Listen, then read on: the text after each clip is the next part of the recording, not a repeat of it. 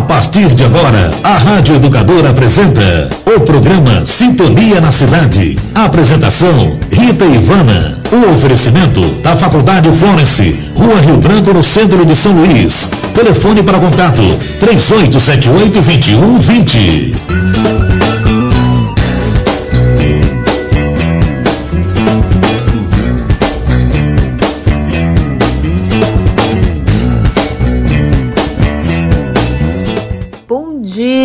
Minhas amigas e meus amigos do Sintonia na Cidade. Estamos aqui com mais uma edição desse programa. Hoje, 12 de novembro de 2022, às vésperas do Enem, um momento importante do ensino superior no nosso país. E eu queria dizer uma coisa às candidatas e candidatos ao Enem. Vamos com muita calma fazer essa prova amanhã, gente. A calma, a tranquilidade, ela ajuda muito. Por isso, hoje, nesse sábado é dia da gente relaxar.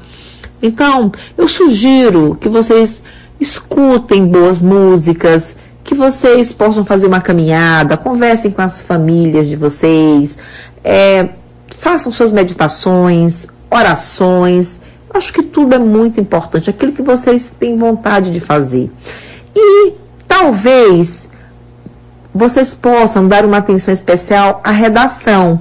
E aí eu queria dar uma dica. Lá no site da Faculdade Florence, florence.edu.br, tem uma aula sobre redação, ministrada essa semana na Faculdade Florence, pela professora Nazaré Martins. Um show de aula sobre redação. Então, é válido dar uma olhadinha nessa aula, porque a redação é um aspecto muito importante para quem quer ingressar no ensino superior.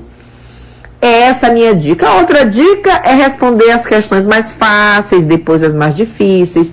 Tentar, né, ficar um pouco tranquila. A tranquilidade ela ajuda bastante, né? Ler mais de uma vez a questão. E isso tudo vai facilitando, né, a sua avaliação. E o que nós desejam, desejamos aqui do Sintonia na Cidade é que vocês tenham uma, um Enem muito tranquilo, muito abençoado que ao final vocês alcancem o grande sonho de vocês, que é ingressar no ensino superior.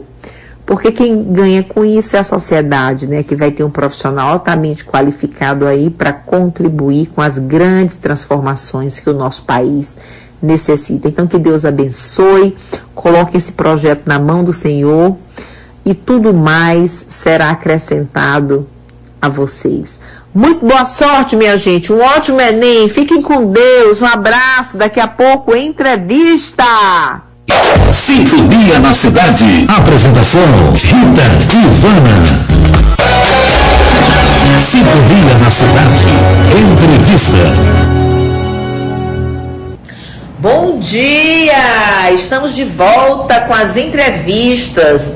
Mais uma vez, em muito boa companhia, minha gente. Sempre com muita saudade desse público maravilhoso do Sintonia na Cidade. Que bacana estar aqui com vocês, né, nessa rádio educadora, essa rádio histórica pulsante.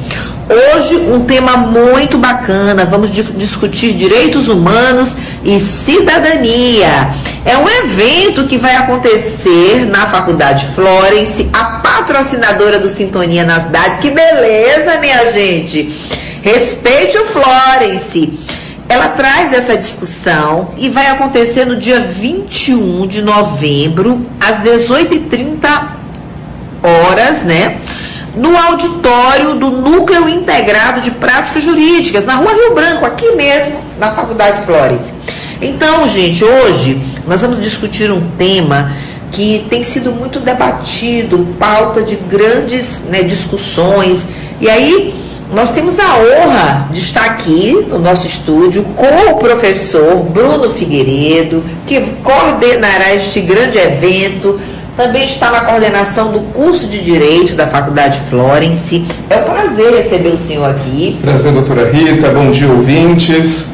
Vamos conversar um pouquinho sobre esse tema tão importante, né, que, é, que são os direitos humanos.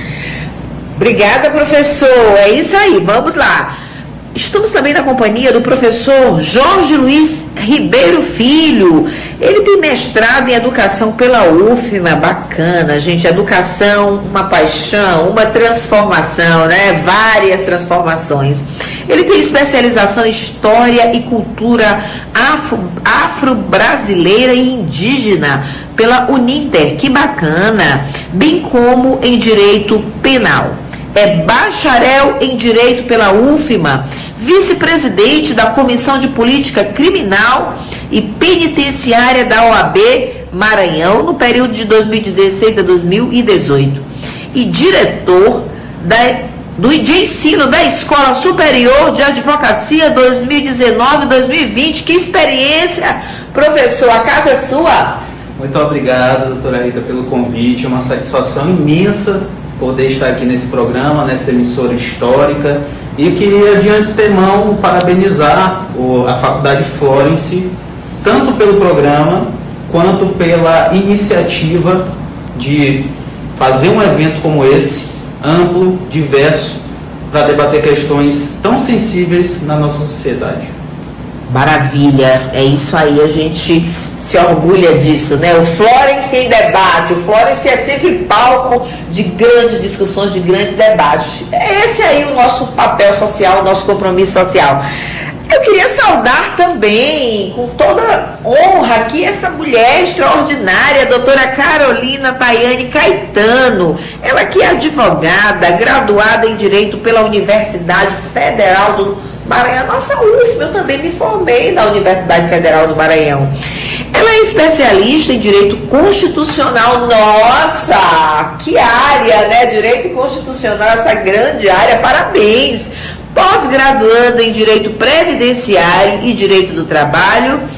E atualmente é presidente da Comissão de Promoção de Igualdade Racial da OAB Maranhão quanta responsabilidade, que missão extraordinária. Parabéns, seja bem-vinda, professora. Ah, bom dia, doutora Rita, bom dia, colegas. Né? Primeiramente, agradecer né, o convite para estar aqui na, na Faculdade de Flores. Sobretudo, agradecer o convite, porque nesse momento eu não né, falo por muitos, e aí não só Caroline e Caetano aqui no presente. Então, assim, é uma aproximação da, da faculdade com a OAB a partir dessa comissão que hoje eu, assim, com muita honra, mas também muitos desafios presido, que é a Comissão da Promoção da Igualdade Racial. Então, assim, muito feliz de estar aqui para falarmos né, desses temas que envolvem direitos humanos e né, transpassam os desafios que, que vivemos aí com a população negra no Maranhão e no Brasil, e sim, no mundo, né, por que não dizer no mundo,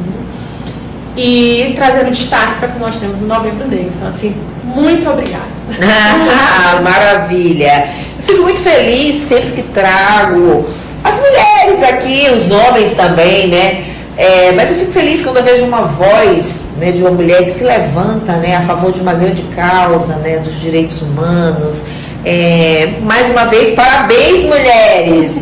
É, a, quando uma mulher se levanta, com todo respeito aqui aos homens, né? A gente sabe aí que vem coisas muito boas e na defesa de seus direitos a mulher é uma guerreira, né? Então, eu queria dizer o seguinte, eu queria perguntar ao professor Bruno é, o que motivou, assim, como começou toda a história do evento, né? O que culminou né, na constituição desse evento, como foi que nós chegamos até esse momento aqui tão importante de preparação para essa discussão?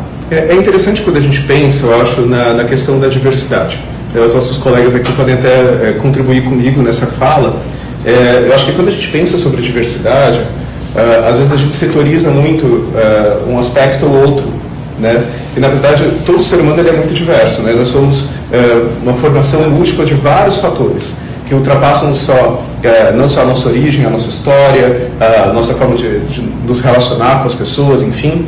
E quando a gente traz o debate sobre a questão da diversidade, é para mostrar que, na verdade, o, o, boa parte do mundo, né, o meio de trabalho, a vida profissional, enfim, a política, tudo aquilo que nos cerca, muitas vezes não é desenhado para receber os seres humanos como eles são. Né? É, é engraçado a gente parar para pensar que quando a gente, por que é importante discutir uh, uh, onde estão uh, os negros que ocupam um lugar de, de, liderança, onde estão as mulheres que ocupam um lugar de liderança, onde estão as pessoas trans, como o doutor Igor vai falar conosco no evento, né? onde, estão, onde estão essas, essas pessoas? A gente precisa discutir essas pautas justamente porque, apesar do mundo ser tão diverso, né, a gente não constrói hoje um mundo pensado para receber pessoas diferentes de nós. E, e, por isso que eu já gostaria de largar esse, é, é, esse programa de hoje, iniciar o programa de hoje, começando a falar sobre diversidade.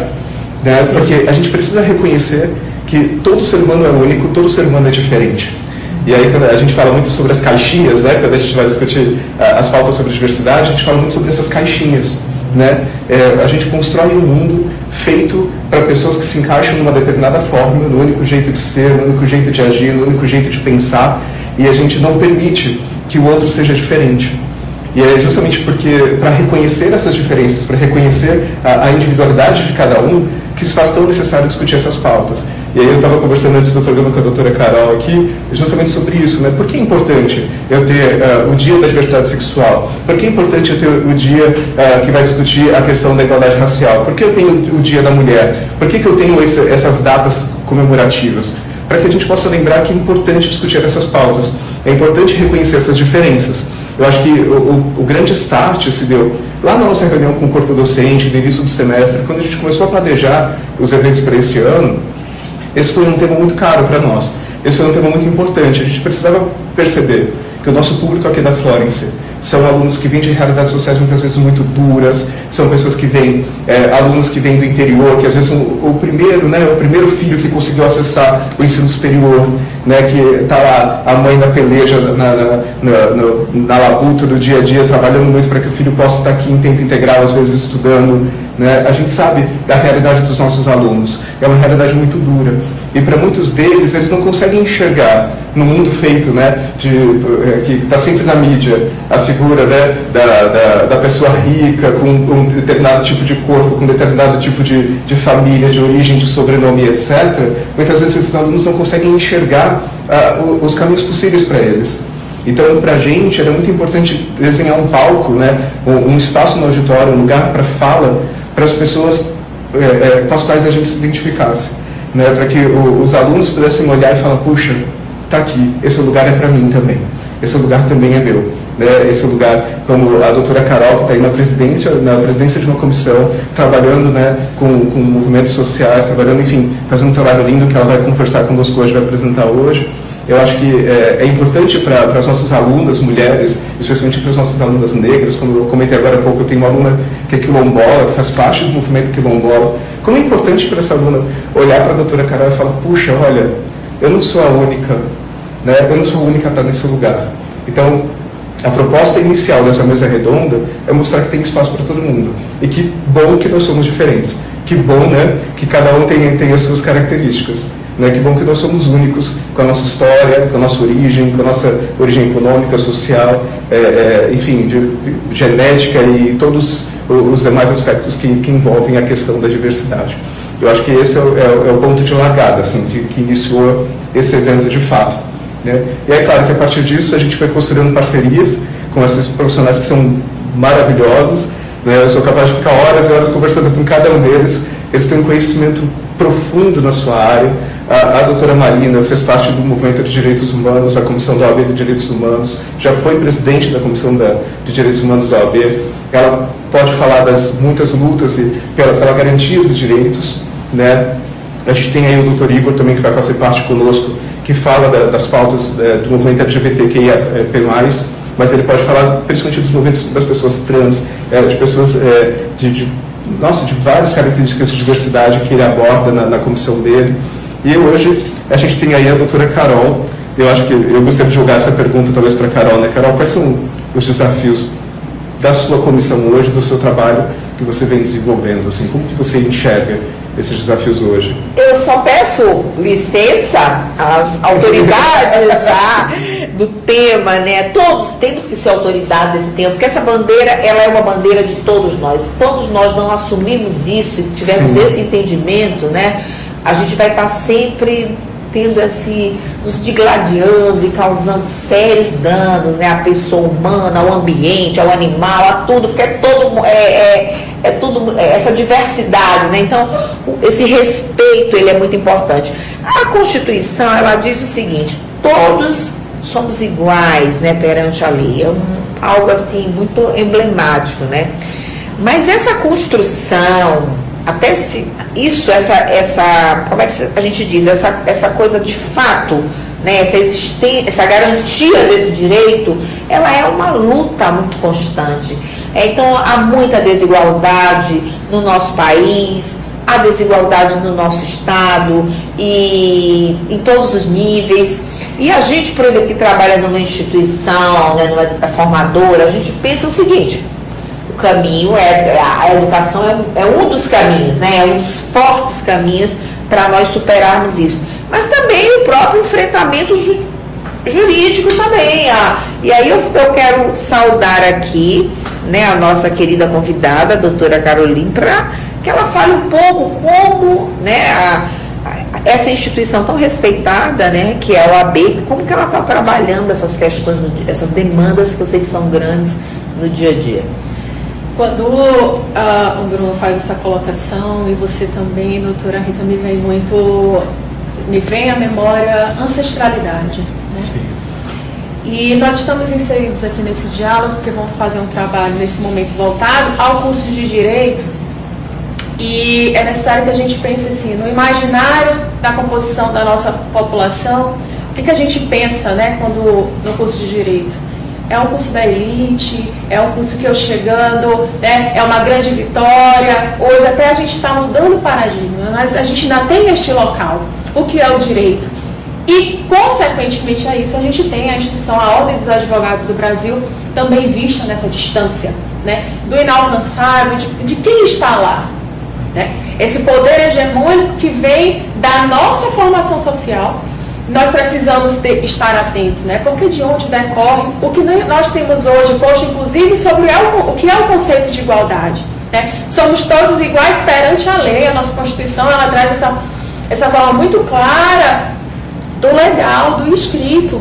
E aí eu começava anteriormente com, com o Bruno a respeito do resgate do que é a nossa ancestralidade, o que é o nosso saber, o nosso ensinar, que decorre das relações culturais, ancestrais, tradicionais, da vivência em família, em comunidades, lá atrás na nossa formação, e aqui a gente vai trazer o contexto de, de nosso Brasil. Onde estavam as comunidades que foram denominadas indígenas, né, índios, porque vistos lá naquela época das conquistas, é porque estavam na Índia. E esse foi o nome colocado. E aí a gente vem para o nosso período de colonização, né, eurocêntrico, passar pelo embranquecimento de quem é, de quem é o saber.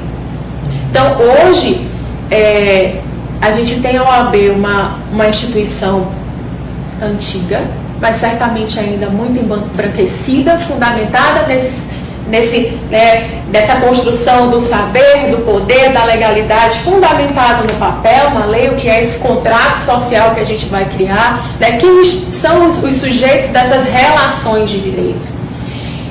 E a partir do que é o nosso pensamento, o que é a proposta que o Bruno me traz, do que vai ser esse evento, para que a gente discuta as outras formas de saberes. Sim. Outros saberes, outras é, formas de acessar o direito que não pautado unicamente na lei seca. E nós precisamos trabalhar isso a partir dessas pessoas. E aí, assim, fico muito feliz em conhecer hoje né, qual é o perfil do programa de ensino, por assim dizer, da Faculdade de Flores, justamente da pessoalidade. Né? Um tratamento humanizado, que eu não vou ver pessoas como meros clientes desse instituto, que elas estão aqui simplesmente para ter acesso ao vadimeco, a, a doutrinas, e não vão ser ouvidas. Porque cada um de nós tem a ensinar. Quando a gente faz uma análise do que é o nosso estado, né, o Maranhão, eu amo muito o Maranhão e venho de uma Vamos. família, venho de uma família, de um assentamento. Então, lá naquele assentamento, eu tive contato com os direitos decorrentes das relações familiares, de produção, mas também de vivência. E ali não havia um papel. Né? Vem nas nossas relações. E por quê? que hoje a gente tem aí pela OAB, pelas instituições de justiça, isso não sendo levado em consideração quando eu vou tratar garantias de direito e igualdade de todos.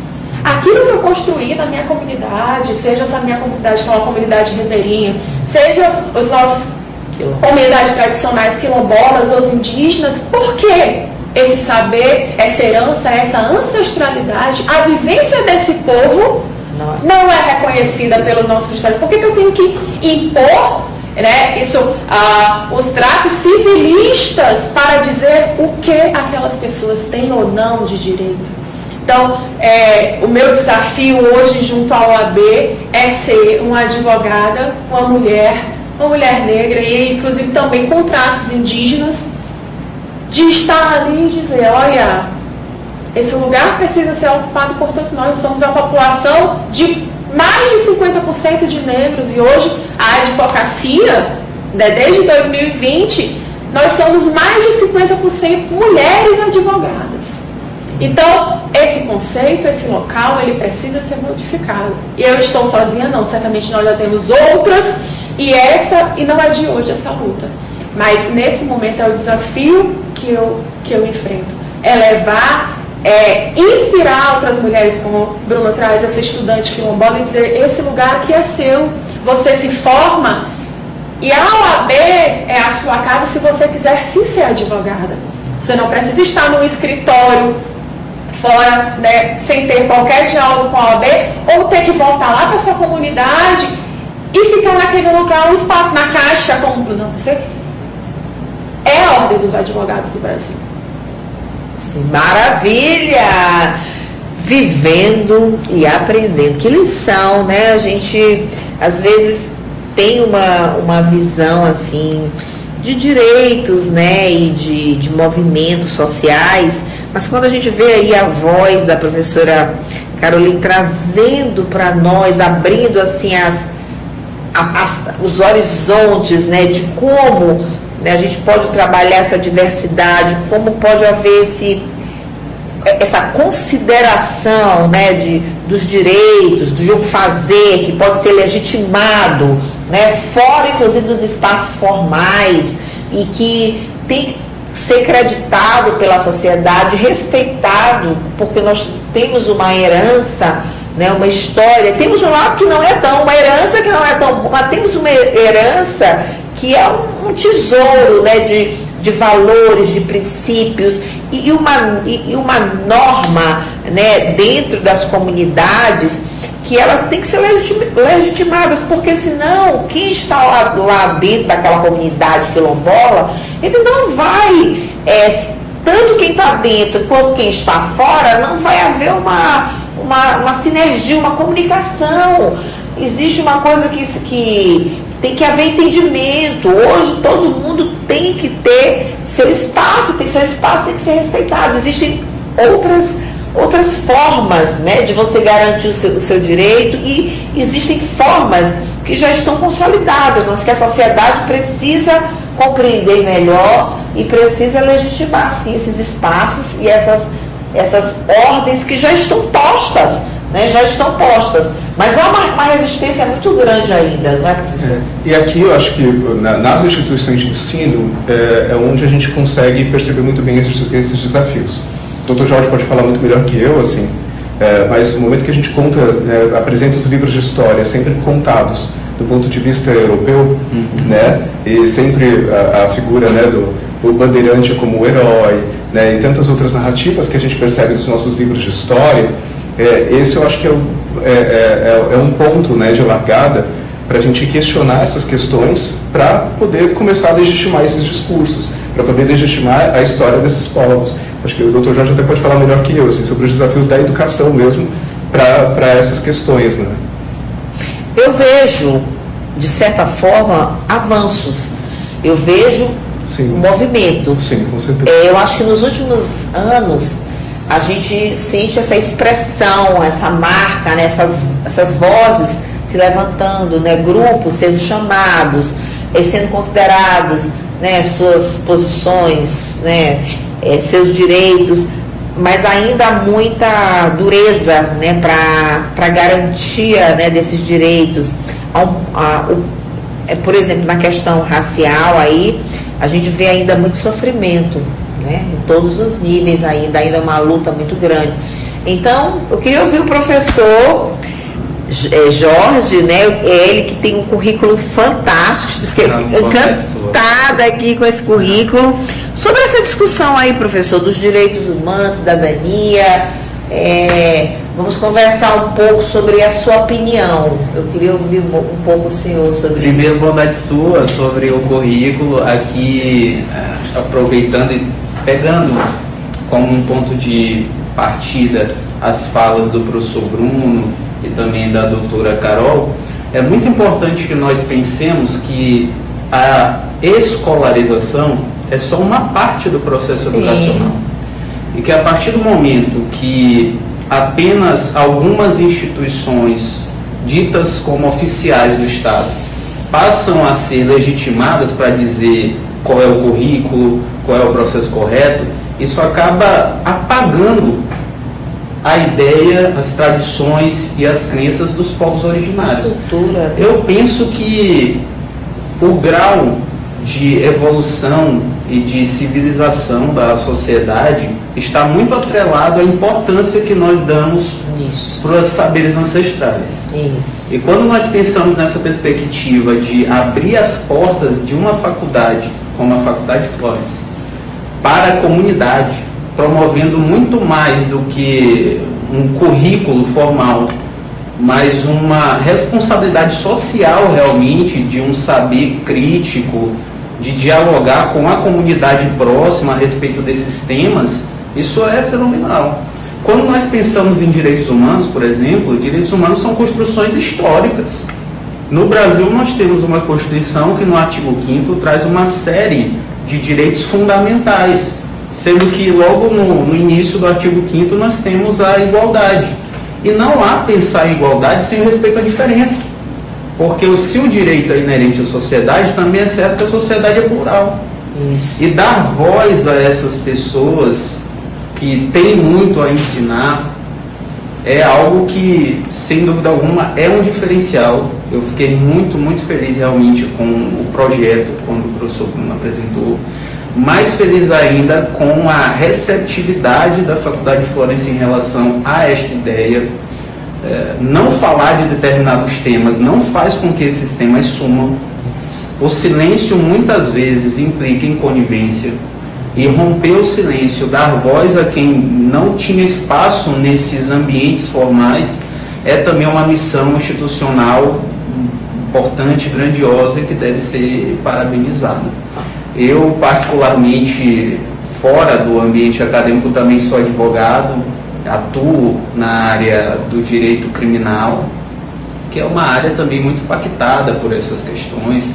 É uma área muito alvo também de olhares preconceituosos e que a gente precisa realmente fazer com que todos entendam que direitos humanos são para todos nós, todos, todos.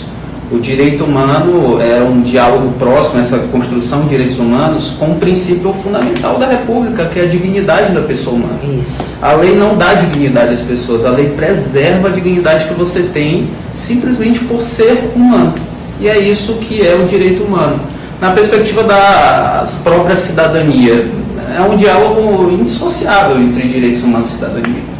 Principalmente se nós formos pensar na cidadania como direito a ter direitos. E seja por meio do voto, seja por meio do acesso a direitos sociais, isso é a preservação da dignidade por meio das instituições públicas, das instituições privadas, a base do respeito, a base da democracia e também a aceitação da diferença como algo engrandecedor, algo que faz parte dessa sociedade plural que nós estamos inseridos.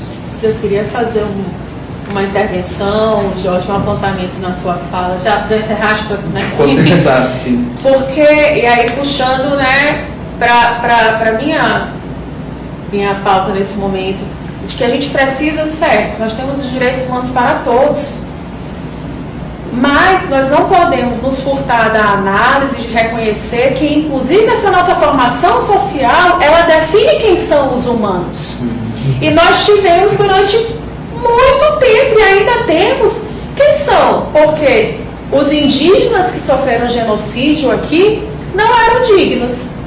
Né? E ainda hoje a gente tem aí um, um, eles à parte, né? os índios, como ainda são chamados, regidos por, por um regulamento à parte. Então, assim, são uma, uma classificação de humanos e tá, e não tem os mesmos direitos que a gente, é, só terão se abrirem mão da sua vivência ali em comunidade, dos seus valores, para que passem a ter né, as mesmas garantias desse conceito de cidadão que nós temos aqui pelo direito que está posto. O debate é fundamental para fazer com que esses direitos humanos alcancem a todos hum. e que não sejam só de alguns grupos específicos. É a formação crítica, né? você entender que há é, direitos a questões da humanidade que não nasceram nas leis. É algo que é anterior. Às vezes, a, a lei vem muitas vezes para garantir a observância desses direitos, mas é, é, realmente algo muito, muito importante. E aí, quando tu trazes, e a gente é. falou de educação, é, a gente tem esse conceito do que é a hierarquia do saber, né? Quando tu hum. traz né, esse colonizador, que é quem vem conquistar, é quem vem descobrir, como se ali nada antes existisse. A história começou dali. Começou né? dali a partir do momento que eu, que trago esse meu conhecimento, né, esse conhecimento cartesiano, como a gente conversava ali nos bastidores, eles não, essa é a forma correta do pensar, essa é a forma correta dessa, dessa né, desse, desse local, dessa comunidade se, se erigir, né, se constituir. Então eu imponho o meu saber e aí a gente vai ter, assim, toda essa cascata que vem aí mais de 500 anos depois do que foi essa nossa, né, nossa descoberta do Brasil, todo o impacto que houve. E assim,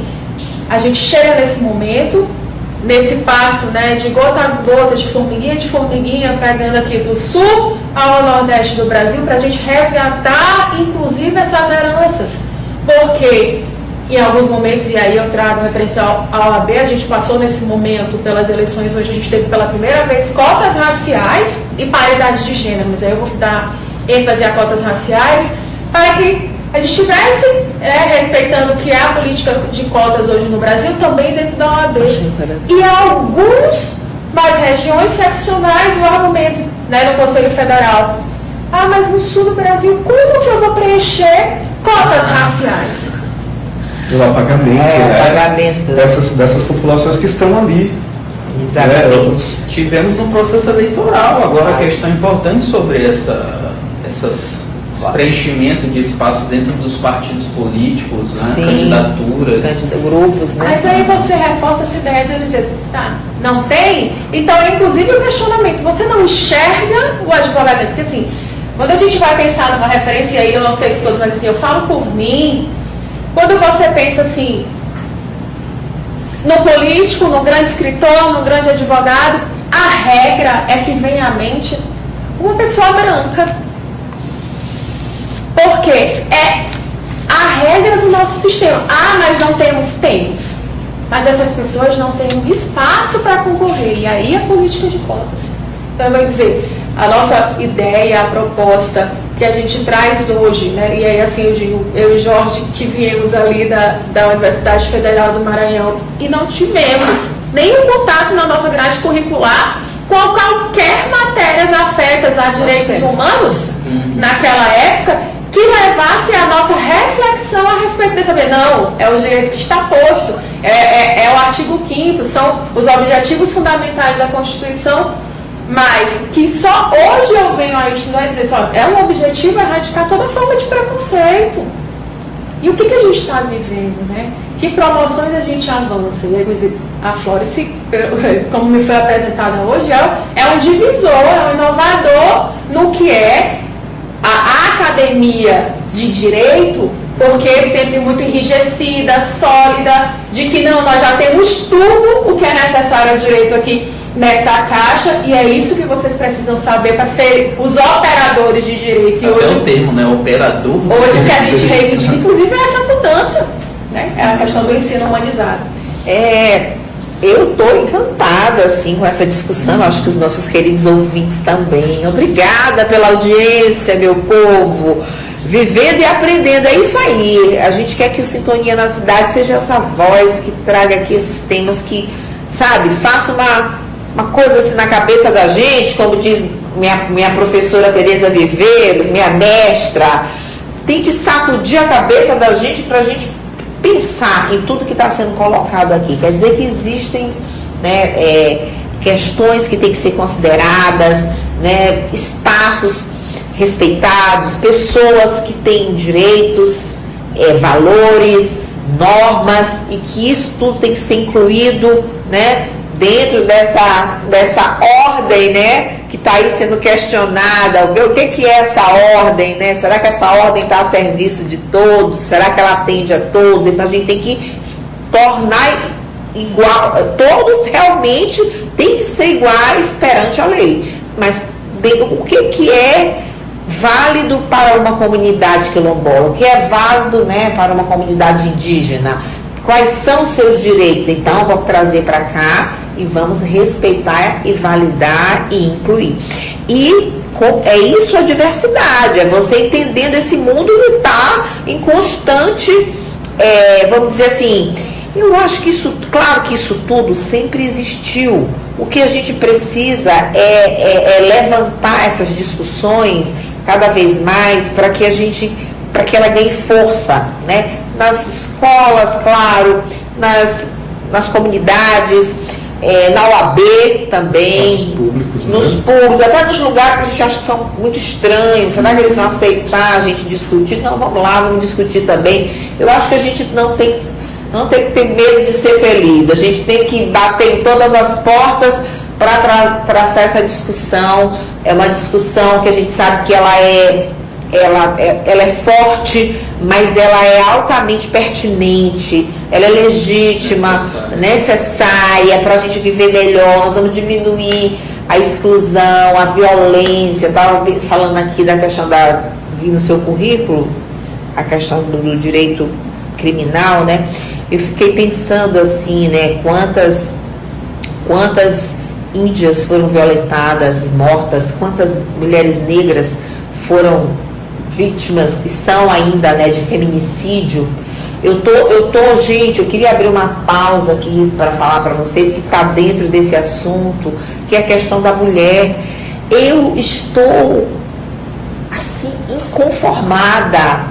Eu queria, eu estava conversando com a Carol Castro, né, que é presidente do Somos Todos Marianas, e ela disse que ela tem vontade de sair correndo no mundo, assim, gritando, né? E eu também tenho vontade de sair gritando, porque o que está acontecendo né, com as mulheres, né? É uma falta de, de respeito ao direito da mulher, a, desval, a, a, a tentativa de, sabe, de retirar a mulher né, de um cenário onde ela é altamente importante, a dignidade da mulher. Então, assim, eu fico muito triste. Há poucos dias, uma, uma jovem de 22 anos foi brutalmente assassinada e a cada instante, a cada hora, a gente está aqui conversando. Alguém está sendo vítima de feminicídio, de violência, e acontece com negros, com brancos, com. Então, assim, existem é, vários temas hoje que nos incomodam em relação aos direitos humanos, vários temas. E esse da mulher, a criança sendo violentada, né, a criança também que não está tendo acesso né, a, a, vamos dizer assim, aos seus direitos fundamentais também. É, tem muita criança vítima de violência, muita criança que não tem acesso à alimentação também, que é um direito básico também. Então, gente, eu fico muito feliz dessa temática de vocês. Tem muitos temas assim importantes, é, necessários para serem tocados, mas eu queria tocar nessa questão da mulher. Eu queria lhe perguntar, como é que está hoje assim essa questão da violência em relação à mulher? no geral, aí a, falam também da mulher negra, como é que você é, tem trabalhado isso no teu dia a dia? Você recebe esse tipo de, de demandas? Atende né, a famílias que tiveram.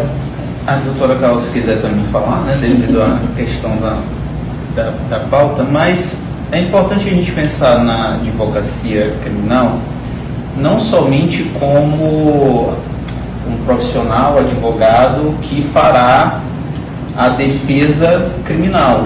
Isso é o fundamental na advocacia. mas há também profissionais que atuam dentro de uma posição que se chama assistente de acusação. Então, profissionais da advocacia que também atuam, por exemplo, no ambiente tribunal do júri, nessa perspectiva de ajudar na formulação das acusações criminais. E, sob o ponto de vista do, dos crimes praticados contra as mulheres, contra os negros, ah, o que nós temos é que o nosso Estado ele tem realmente números alarmantes e a gente não pode perder de vista que o processo ele é a instituição formal que é colocada à disposição para que alguém responda pelos seus atos. E não é possível aplicar uma pena sem ter o processo. Então, dentro do processo, nós temos a ampla defesa, o contraditório, todas essas garantias. Atuar na advocacia não significa concordar com violações, significa que nós precisamos ter um processo devido e legal, com garantias constitucionais e que ao final chegue a um veredicto diante dado por um terceiro imparcial, que é o magistrado. Sim, entendi. Pois é, gente, nós lamentamos demais, né, o, o fato, os fatos ocorridos aqui no Maranhão, no, no país, né, a gente tem tido estatísticas muito difíceis, né, lamentáveis em relação à mulher, índices elevados de feminicídio, de violência, e nós temos que nos unir em relação a isso. Mulheres, instituições, homens, todos, porque alguém tem uma irmã que foi vítima de feminicídio, alguém tem conhece um amigo, então todos nós temos que temos que nos unir em torno dessa causa. Eu acho que hoje é uma causa assim premente, urgente. Eu acho que a OAB com certeza está aí na, na linha de frente com essa questão, porque isso tem afetado muito as mulheres. As mulheres têm sido massacradas, mortas de uma maneira assim, é uma barbárie. É uma barbárie. A gente está vivendo uma barbárie em relação às mulheres.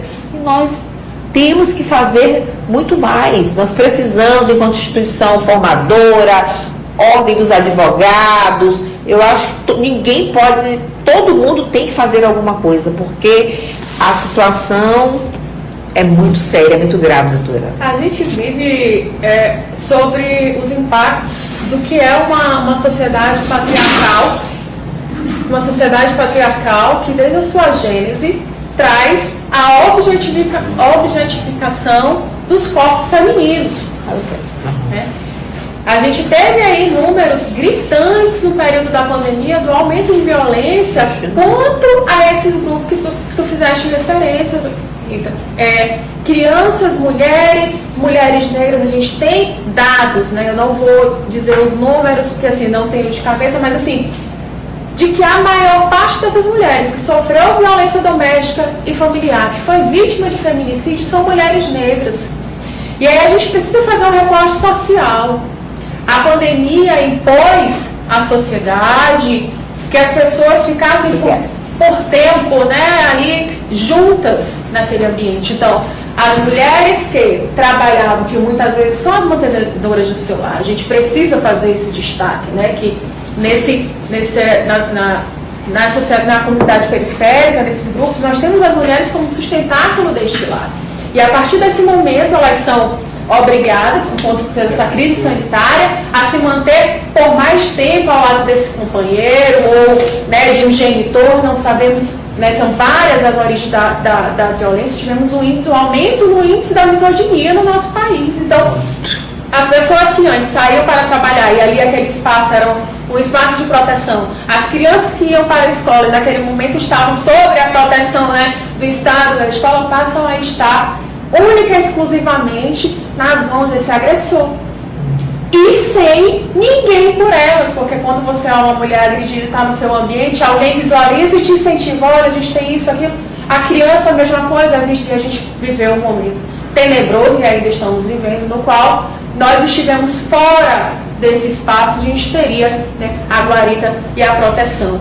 E aí, quanto ao, ao nosso sistema penitenciário, né, ao nosso, é, o que, que é o nosso direito penal? Nós temos aí um.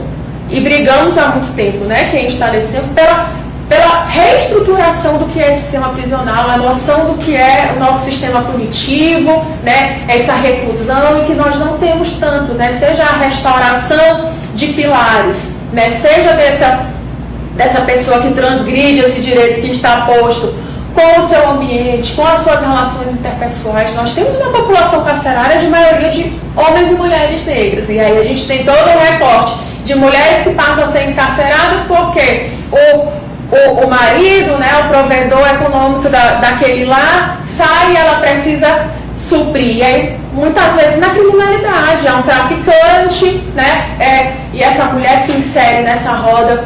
E aí a gente precisa fazer a análise social. Que contexto que levou a isso? Tá, se enquadrou naquela lei, né? Violou uma lei penal, vai ser encarcerado, inclusive. Você tira, invisibiliza, você não busca saber o que é a gênese de tudo aquilo e o que a gente vem estudar na política criminal o histórico decorre, gente, nós não podemos nos furtar de ter a certeza e a percepção que isso decorre de onde a nossa sociedade foi forjada.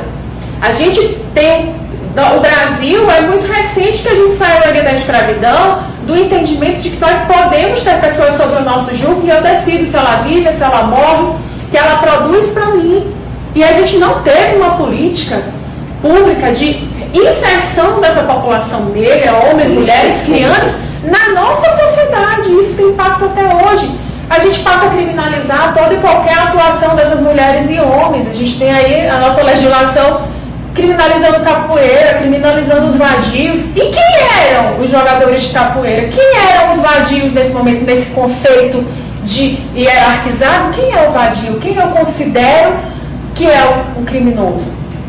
naquele momento não tem como ser outra pessoa que não os negros. E aí, né, toda a nossa estrutura, que hoje nós ainda temos pessoas com esses pensamentos. A gente fala, você vai ver o que é a evolução é aí dos direitos da, da, das empregadas domésticas, que a gente questiona, é. inclusive, esse termo, né? Empregadas é. domésticas. E que no Brasil foi uma revolução quando a gente passou a dizer que as pessoas vão ter direitos sociais, garantias no país Hoje ainda nós temos as dependências de empregada. Sim.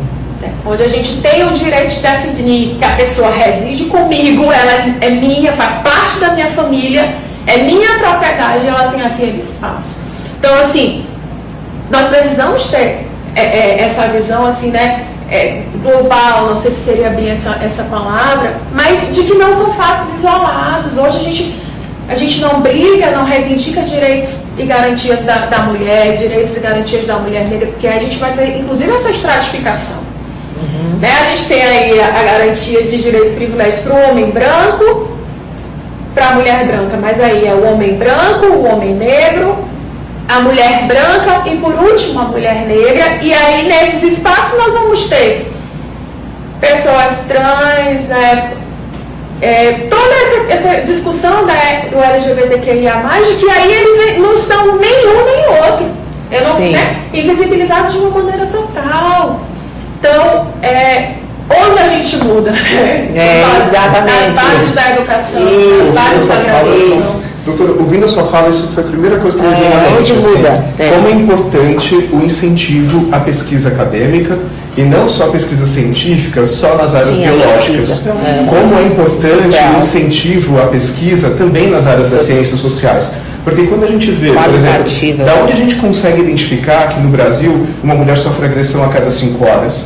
Né, que uma em cada três mulheres já sofreu uh, violência, e quando a gente vai tratar das mulheres negras, esse número cai para duas. Só né? se fôssemos três mulheres aqui nessa sala, uma de nós teria sofrido violência. Sim. Se fôssemos três, a cada três, uma já sofreu violência. Para a gente é importante a gente pensar, por exemplo, que uma pessoa LGBT que, eh, que é já sofreu violência e morre no Brasil a cada 20 horas.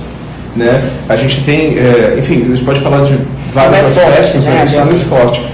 Quando a gente fala da mulher negra, desse uma em cada três já sofreu violência, é, duas em cada três negras já sofreram violência.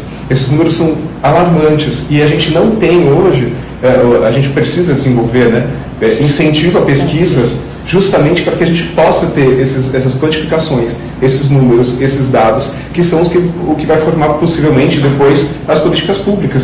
A gente, sem dados, a gente não tem política pública. Sim. A gente não tem uma operação legislativa. Um caminho, não um meio, É, é, por isso que, assim, aqui na, na, na Florence, nós temos a Liga Acadêmica do Direito Criminal e que propõe pesquisa justamente voltado, pensado para essas questões e para essas realidades. E, e eu vejo assim, como isso é importante.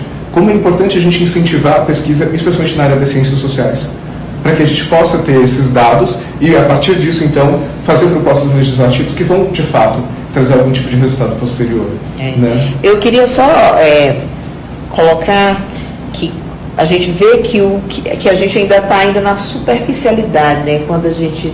Esse fato que aconteceu agora aqui, a gente vê o quanto tudo, a gente ainda está na periferia dos problemas, né? Os problemas são muito mais graves do que a gente imagina. Então, eu os parabenizo pela temática, eu parabenizo, né, pelo tema direitos humanos e cidadania. Vocês são feras, trouxeram assuntos altamente diversos, a diversidade, a inclusão, né, o direito à mulher, temas super importantes foram tocados aqui. Eu agradeço ao professor Bruno, né, que realmente teve essa ideia de chamar esse time maravilhoso, Jorge Luiz Ribeiro Filho, Ana Carolina Souza de Carvalho Nunes, Caroline Tayane Caetano, Igor Nunes Farias e Marina Lima para estar na Faculdade Florence no dia 21 do 11, às 18h30, discutindo direitos humanos e cidadania. Gente, a gente tentou trazer aqui né, um momento daquilo que vai ser um, uma discussão, um pouco da discussão que vai acontecer nesse dia aqui no auditório da Faculdade de Flores. Eu estou muito encantada, queria que o tema, que a gente pudesse ficar mais tempo aqui conversando, mas eu acho, achei que foi maravilhoso. Eu quero agradecer muito a vocês. Já vou passar para as considerações finais, mas antes de, de, de terminar, eu queria falar uma coisa para os nossos ouvintes, para vocês. A escola participou de um projeto que chama, chamou Profile nós trabalhamos em 67 municípios no estado do Maranhão. Nesse projeto, em alguns municípios, nós não tínhamos espaços para fazer as aulas. Então, as aulas, elas eram ministradas na casa de alguém, elas eram ministradas em associações é, de mulheres, é, quilombolas, associações de catador, é, eram várias associações, elas serviram de abrigos para a gente, costureiras, é, trabalhamos também em parcerias com algumas escolas públicas, igrejas, é, em vários lugares nós funcionamos, inclusive em terreiros. A gente funcionou lá com as aulas do nosso é, pro, projeto. E quanto rico foi o aprendizado naquele momento. Olha, quando a gente passava com a, supervisão e os professores e, e, os relatórios que eles traziam de lá, né, das experiências daquelas comunidades, comunidades ribeirinhas também, é, é, incrível. Isso muito nos acrescentou, até a formatação, isso gerou, a gente, nós, nós geramos 70 manuais frutos dessas experiências, das práticas de saúde, por exemplo, deles, de como eles cuidavam das comunidades com chás, plantas, é, é, outras práticas como é, benzer as pessoas, e tudo isso tinha um efeito importante em relação à saúde e ervas que utilizavam para melhorar a respiração. Então, assim, depois a gente conversava com a professora Terezinha Rego e ela dizia, não, eu estudo essa planta, é verdade, a cabacinha tem esse efeito e tal. Então, a aroeira tem esse efeito bom e tal, o mastruz, é verdade, para cicatrização. Então, assim, foi muito válido isso, porque a gente pesquisou bastante e trouxemos para a nossa instituição um rico material e ricas experiências assim. Tinha gente que ia mesmo, sabe, ah, não, eu sou, eu sou de uma comunidade quilombola, não, toda a minha família, né, nós temos, somos de lá da, dos Guajajaras, lá. Então a gente trabalhou em diversos municípios e respeitando a cultura e aprendendo demais com a cultura. Foi muito rico. Ele foi considerado, Profai, o melhor programa de formação de recursos humanos da América Latina. Trabalhou muito com a cultura, educação e cultura e saúde. Foi muito importante, foi muito interessante. Nessa roupa aí eu não vou vestir, não. Quero minha outra roupa. Eles não queriam o jaleco branco, né? Não, não pode vestir de outra cor e a gente. Não, fica à vontade. Então, assim, nós aprendemos demais com aquela comunidade. Resultado de tudo isso. Hoje, a grande maioria deles é referência na área de saúde naquele município.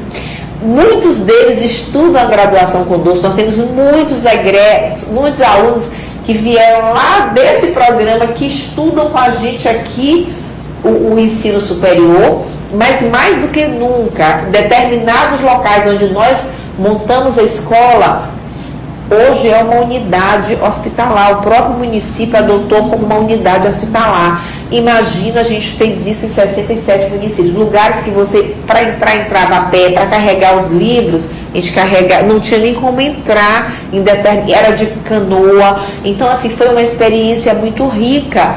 Então, nós sempre lidamos com essa diversidade, né? A gente sempre lidou e respeitou, e isso nos acrescentou. Florence é um lugar diferente é uma escola diferente. Eu quero falar para vocês que esses dias eu fui ao velório de uma comunidade de, de, de mulheres pretas e tal.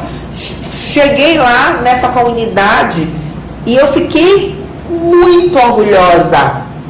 Elas diziam assim para mim: Olha, estudei no Florence, eu tenho dois empregos. É, elas estão aqui no bairro da Liberdade. Eu estudei no Florence eu fiz a minha graduação. Ei, eu trabalho bem aqui no posto da Liberdade. Eu estou trabalhando na Camboa. Eu estou trabalhando lá no Itaquibacanga. O velório é, é, o local que eu fui lotado, né, de, de pessoas.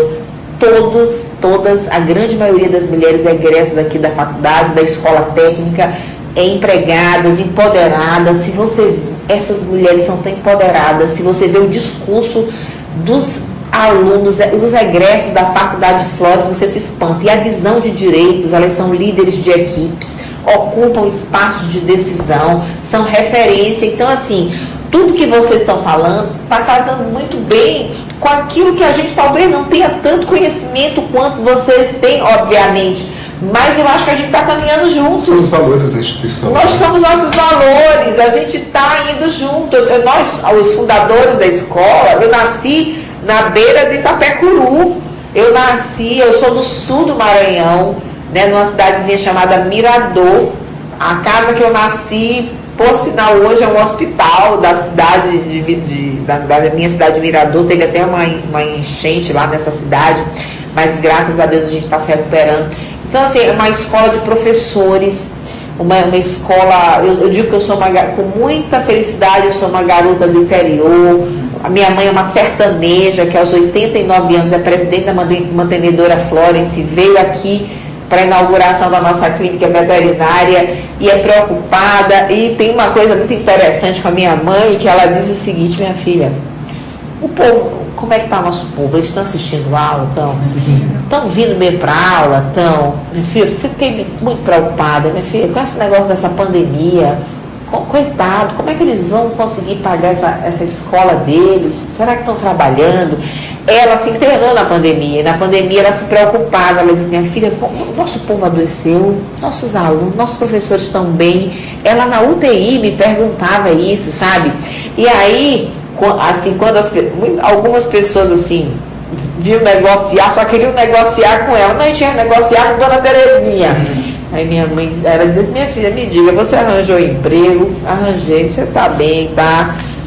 Ah, que bom. Minha filha, vamos tentar fazer aqui um negócio. A gente divide aqui no boleto e tal. Aí, aí às vezes o financeiro, dona Terezinha, ela disse, minha filha, arranjou emprego, tá bom demais para nós. Deixa aí, arranjou emprego, é isso que a gente quer. A, a dona Terezinha, gente, é uma pérola, uma mulher visionária, uma pessoa que está aqui, ela quer saber se o trabalhador comeu. Minha filha, chama seu João, vamos ver se seu João comeu hoje. Estou achando que seu, seu João não almoçou hoje. O senhor, ela se preocupa com todo mundo, principalmente com as pessoas mais assim excluídas, com menos condição. Os meus pais são essas pessoas assim que trouxeram toda essa referência e nos inspiraram, né, junto com esses professores bacanas, a constituir essa, essa primeiro fomos um cursinho pré-vestibular, que todo mundo passava no vestibular, uhum. depois uma escola técnica que mais de 20 mil trabalhadores que seguraram a pandemia, Olha, o Florence foi a escola que mais colocou profissionais de saúde na linha de frente da pandemia.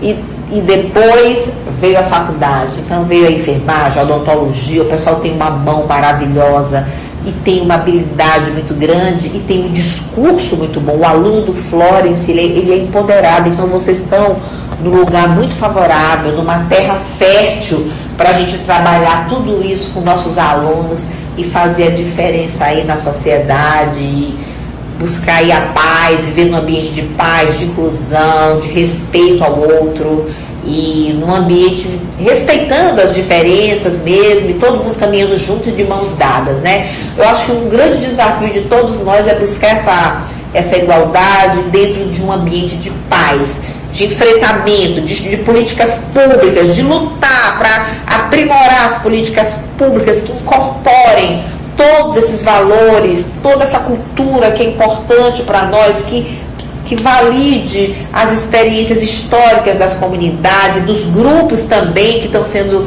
É, estão tendo seus direitos, não, não estão tendo acesso a seus direitos, né, estão sendo até vítimas de violência porque não estão sendo respeitados.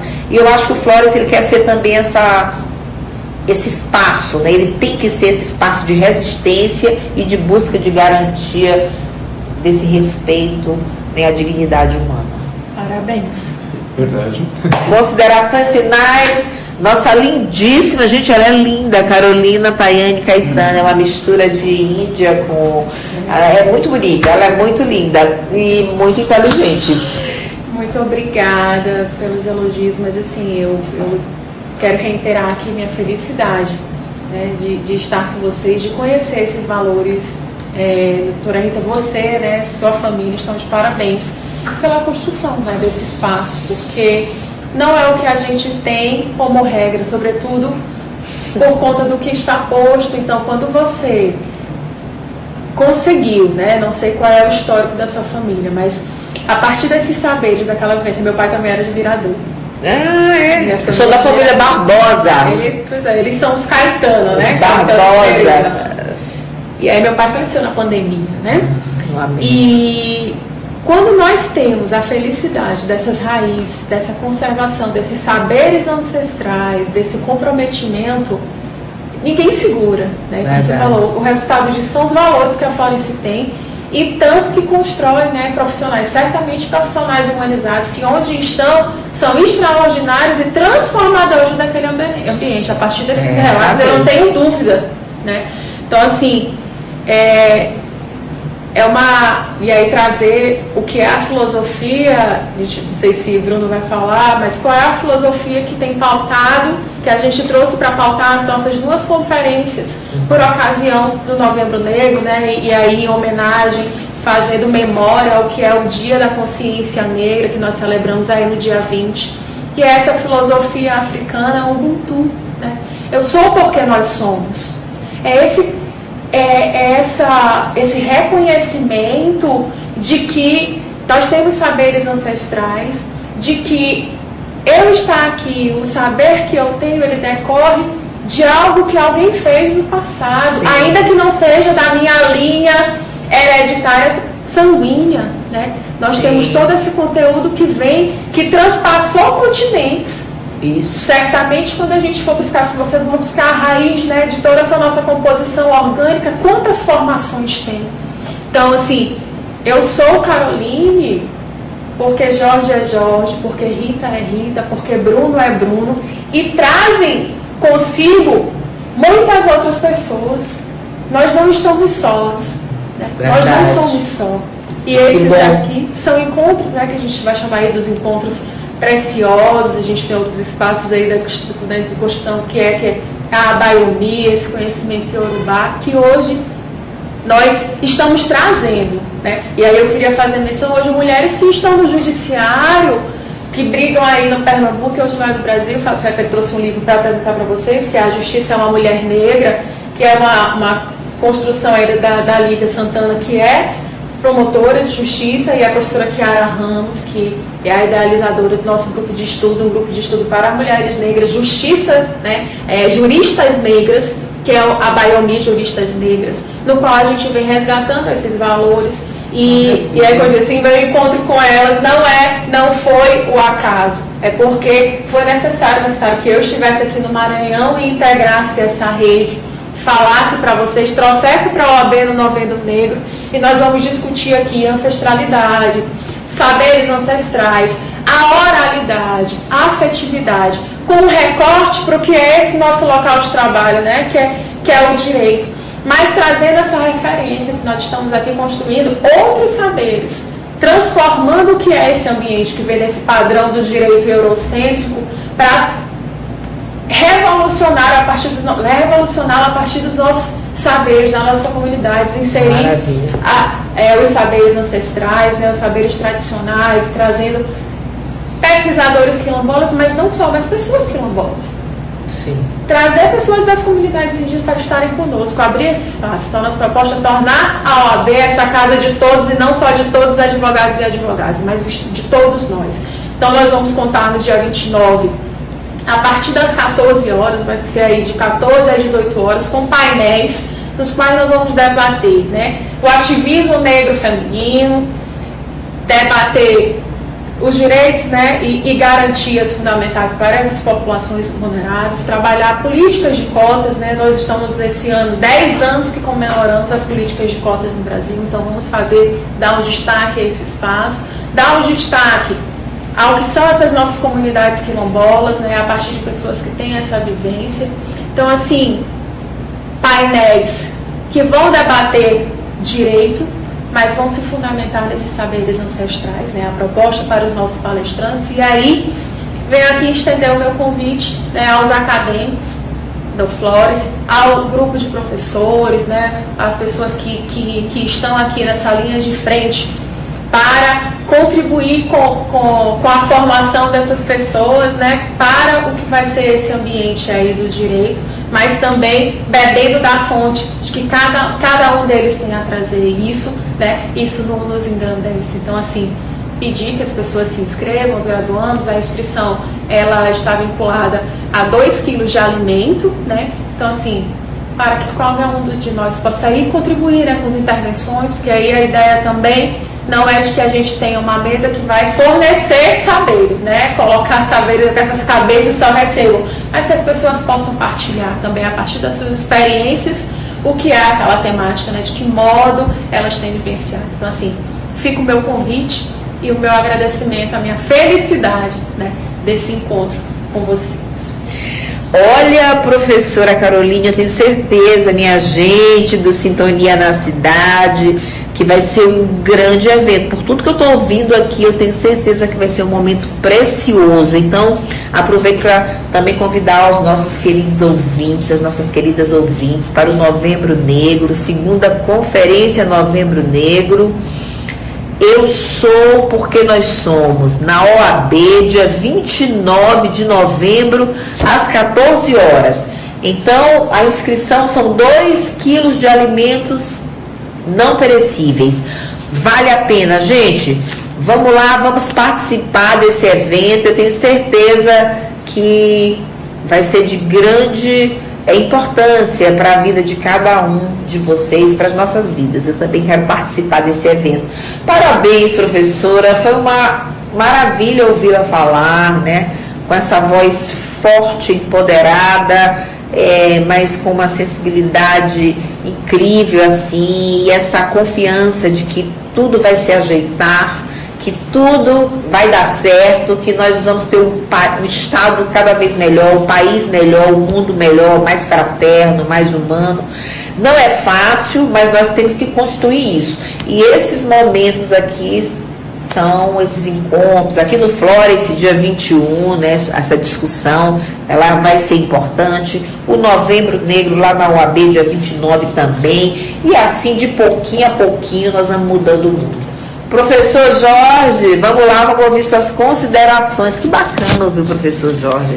Primeiramente, doutora Rita, eu gostaria de agradecer pela oportunidade de estar aqui falando desses temas que são sempre pertinentes parabenizar mais uma vez e dizer do meu orgulho em fazer parte de uma instituição como a Florence que está contribuindo com esses debates. Não diria que é um ponto de partida, diria que é um ponto de continuidade Isso. e uma, é claro que uma, uma tendência que eu espero que realmente é, permaneça e pelo histórico, pela missão institucional, sei que outros eventos virão nessa mesma linha e finalizar dizendo que a representatividade importa sim, principalmente para os nossos estudantes. A representatividade é o que nos permite continuar sonhando, continuar Isso. pensando em progredir e é importante realmente ter várias fontes e vários canais de conhecimento, construir conhecimento, não pensar que o estudante é apenas um receptor, tornar essas questões não somente objeto de estudo, mas empoderar as pessoas para que elas possam realmente ser sujeitos de conhecimento, produzir ciência e com, claro, esse, essa visão humanista que é o que nós precisamos e não podemos nos divorciar. Foi uma satisfação imensa também compartilhar esse programa, não somente com a doutora Rita, mas com o coordenador o professor Bruno. Quero também agradecer pela oportunidade de mediar esse evento que foi idealizado pelo professor Bruno e falar do meu feliz reencontro aqui com a doutora Carolina, nós somos contemporâneos de UFMA. Que maravilha! É isso, obrigada, muito obrigada, doutor, professor Jorge, é um prazer muito grande receber o senhor aqui. Também acredito nisso, eu acho que a gente tem que seguir confiantes, firmes, né, com ações como essas e tantas outras. E o Sintonia na Cidade está aqui de portas abertas para vocês, o Florence também, o nosso auditório, as nossas salas de aulas, os nossos colchões espalhados aí para a gente bater um papo aí com os nossos alunos. E assim, de pouquinho a pouquinho, a gente vai fazendo as transformações que nós necessitamos professor Bruno, o grande idealizador desse encontro, minha gente. Direitos Humanos Cidadania, no Florence, dia 21 do 11, às 18h30, Rua Rio Branco. Mais informações, 3878-2120. Vai ser muito bacana. E na OAB será Novembro Negro, no dia 29 de novembro, às 14 horas. Qualquer coisa, OAB. É só buscar lá no, no, Instagram, no site da OAB, que vocês vão encontrar informações sobre essa segunda conferência do Novembro Negro. Professor Bruno. Bom, queridos ouvintes, é, obrigado por esse tempo, né, que puderam nos escutar. Mas eu quero agradecer, assim, de todo o meu coração é, a toda essa equipe que que tem ajudado a construir esse projeto de curso, que é o projeto de curso da Faculdade Florence. Sim, hoje nós temos um corpo docente fantástico, único, e que tem uma sensibilidade humana, assim, é, é, é, é única, é ímpar. Né? É, eu acho que todo esse trabalho que está acontecendo e essa conferência, esse simpósio que vai acontecer, ele é uma construção coletiva, né? É, cada foi de uma série de sugestões, de debates, de ideias que acabou culminando uh, num evento e a gente sabe que ele é só o primeiro de muitos. Né? Eu agradeço muito uh, ao Dr. Jorge, à doutora Carol e todas as pessoas que se disponibilizaram a, a ajudar, a contribuir para que esse evento possa acontecer. E eu tenho para mim que se uh, nós sairmos daquela noite com uma pulguinha atrás da orelha, né, com o um aluno olhando para o mundo com um pouco de interrogações, com um pouco de questionamento, com um olhar um pouquinho mais crítico, uh, isso já foi, já tornou o evento muito válido, né, já valeu a pena. Então, é, eu quero ratificar esse convite Eu conto com a presença de todo o corpo docente e discente é, no dia 21 de novembro, no auditório da nossa faculdade, às 18h30. Eu tenho certeza que esse encontro vai ser muito bonito. Né? E agradeço aos doutores que estiveram aqui conosco, que, eh, né, que, que, puder, que, que estão aqui construindo conosco esse evento. Obrigado, obrigado, doutora Rita, pela oportunidade do programa de hoje. Eu só tenho a agradecer. Nós que agradecemos aos nossos queridos ouvintes, aos nossos queridos convidados. Sou Bruno, uma pessoa muito bacana, vem conduzindo muito bem aí o nosso curso, um estudioso, um apaixonado né, pelo, pelo social, pela educação, pelo, pelo direito. Eu parabenizo pela condução desse grande projeto, de tudo que ele está fazendo aqui na, na Faculdade Flores, é muito bem feito, ele é muito dedicado, ele, é, ele estuda o metaverso. Quero trazê-lo para a gente fazer uma discussão sobre o metaverso, que está todo mundo falando aí, é, que é aí o, o futuro. É, então, muito obrigada por trazer esses ilustres convidados. Eu fiquei muito feliz com esse encontro e queria falar para vocês mais uma coisa. Eu fui estudante da Escola Técnica Federal do Maranhão e fui do movimento secundarista, né? Lutei pela minha passagem e participava do Centro Cívico, participava do Interact Club, Rotaract, era da banda de música, tudo que tinha na minha escola eu queria participar. Ah, hoje vai ter uma palestra sobre o tema X, eu participar.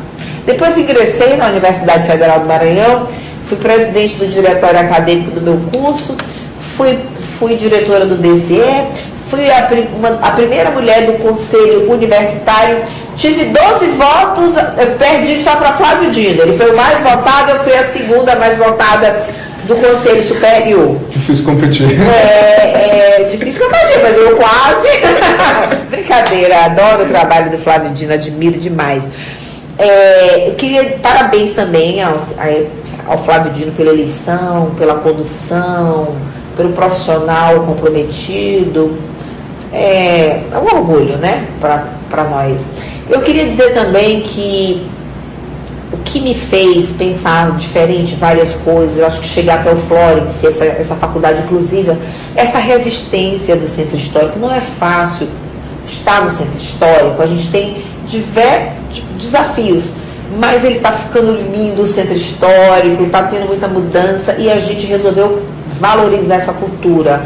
A gente acaba trazendo vida para a Rua Rio Branco e preservando também a cultura e apontando o quanto isso é importante para nós. Então nós nos orgulhamos de estar no centro histórico da cidade de São Luís e sermos uma faculdade de inclusão. Quero dizer que eu participei de todos os eventos, tinha uma palestra no curso de enfermagem, eu ia atrás.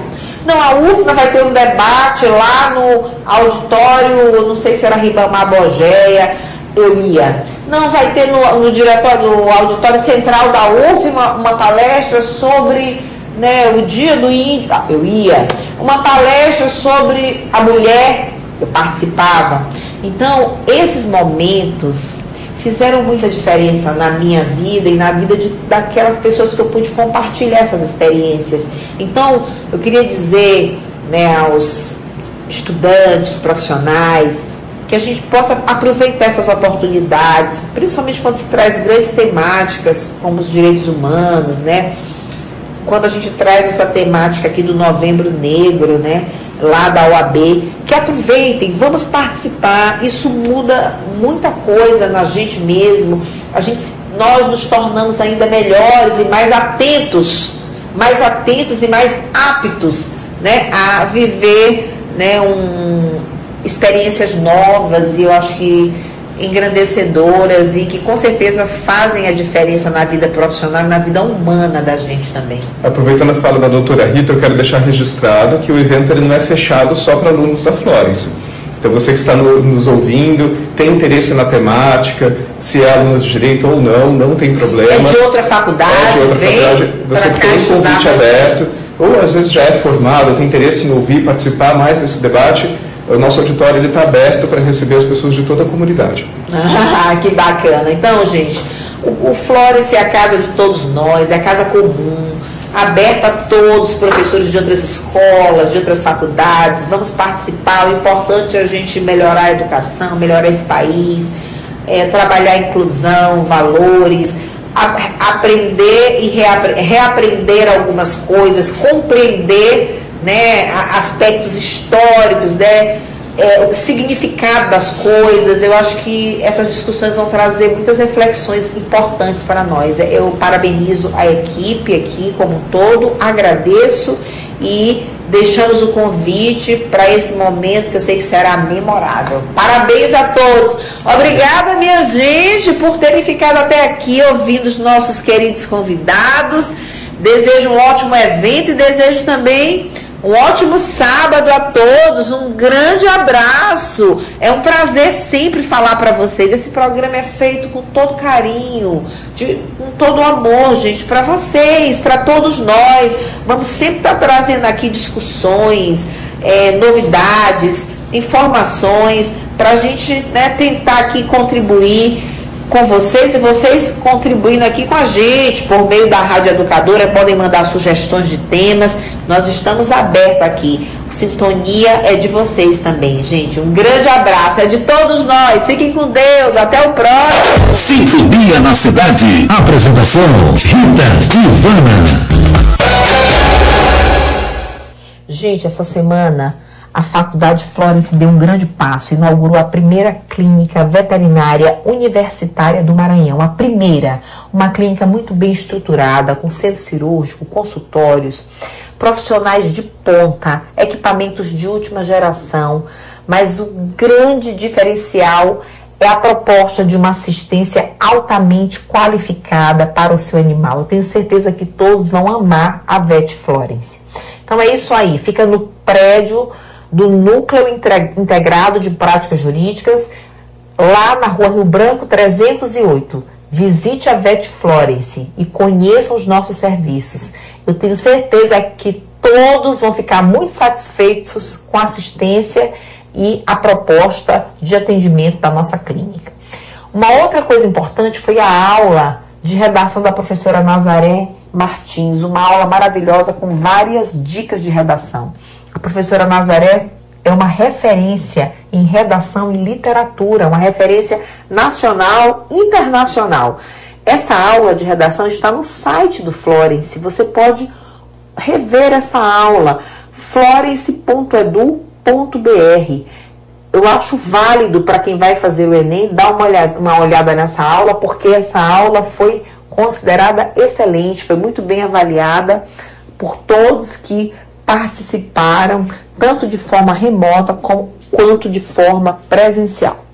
Uma outra coisa importantíssima foi a visita do Dr. Bactéria, que é uma referência nacional da biomedicina. Os gêmeos e todo o conselho da biomedicina fez uma visita às instalações da Faculdade Florence. Gostaram muito, acharam que a gente está muito bem preparado para fazer formação em saúde, né? Algo que a gente já tinha né, essa certeza, mas é, foi muito gratificante ver essas autoridades, essas referências da biomedicina, referências nacionais e até internacionais, é, atestarem né, o nosso modelo de formação para a saúde. E para celebrar também a nota 5, né? O curso é coordenado pela professora Diana, também uma grande referência da biomedicina. E a gente aproveitou para fazer o encontro científico e também para apresentar a instituição a esses profissionais. Então foi um momento assim muito importante da nossa casa. Em relação às campanhas, nós temos a campanha de volta para o Florence, que é, é super bacana. Se retira-se juros, multas, e aí você tem um tempo longo para pagar o seu débito.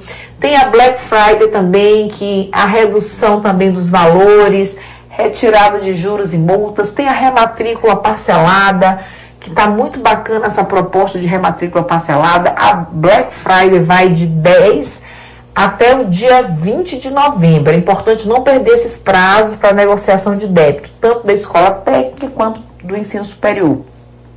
E parcelar a rematrícula é muito vantajoso. Você pode parcelar de três vezes, não tem juros, não tem não tem multas, então assim é muita vantagem parcelar a rematrícula. Consulte o regulamento né, por meio do site ou pelo telefone 3878-2120. O vestibular online já está acontecendo, propostas muito bacanas, preços acessíveis, mas mais do que tudo, a qualidade Florence. O mais importante é o nosso compromisso com a qualidade Florence. Então tem muita coisa boa. Black Friday, 9 a 20, muito bacana a campanha. Está na hora da gente regularizar os débitos, quem puder, obviamente. O Fórum está abrindo as portas para incluir todo mundo, trazendo pessoas que abandonaram os seus cursos, trancaram para estudar de novo conosco. Então, assim, está um momento muito bacana. É, o Fórum está cheio de energias positivas. É, é, um lugar de muito crescimento. Nós estamos vivendo um momento assim é, de muito crescimento apesar das dificuldades ainda, de tudo que nós passamos, nós estamos agora num, num, numa caminhada muito forte de crescimento. Então vamos aproveitar essas oportunidades e mais uma vez, repito, qualquer dúvida sobre negociação ou interesse em fazer algum curso conosco, ligue para o 3878 2120. Mas para finalizar o nosso programa, eu queria terminar com uma mensagem que diz o seguinte: a confiança no Senhor acrescenta dias e vida. Então é isso, gente. Vamos continuar confiando tudo a Deus. Que nós tenhamos uma semana maravilhosa, repleta de paz, de saúde, um Enem maravilhoso para todo mundo e que nós possamos seguir sempre entregando todos os nossos projetos na mão daquele que tudo pode, que é o nosso Senhor Jesus Cristo. Um grande abraço a todas e todos, fiquem com Deus e até o próximo Sintonia na Cidade, o nosso Sintonia. Um abraço, fiquem com Deus. A Rádio Educadora apresentou o programa Sintonia na Cidade. Um oferecimento da Faculdade Florence, na rua Rio Branco, no centro de São Luís. Telefone para contato 3878 2120.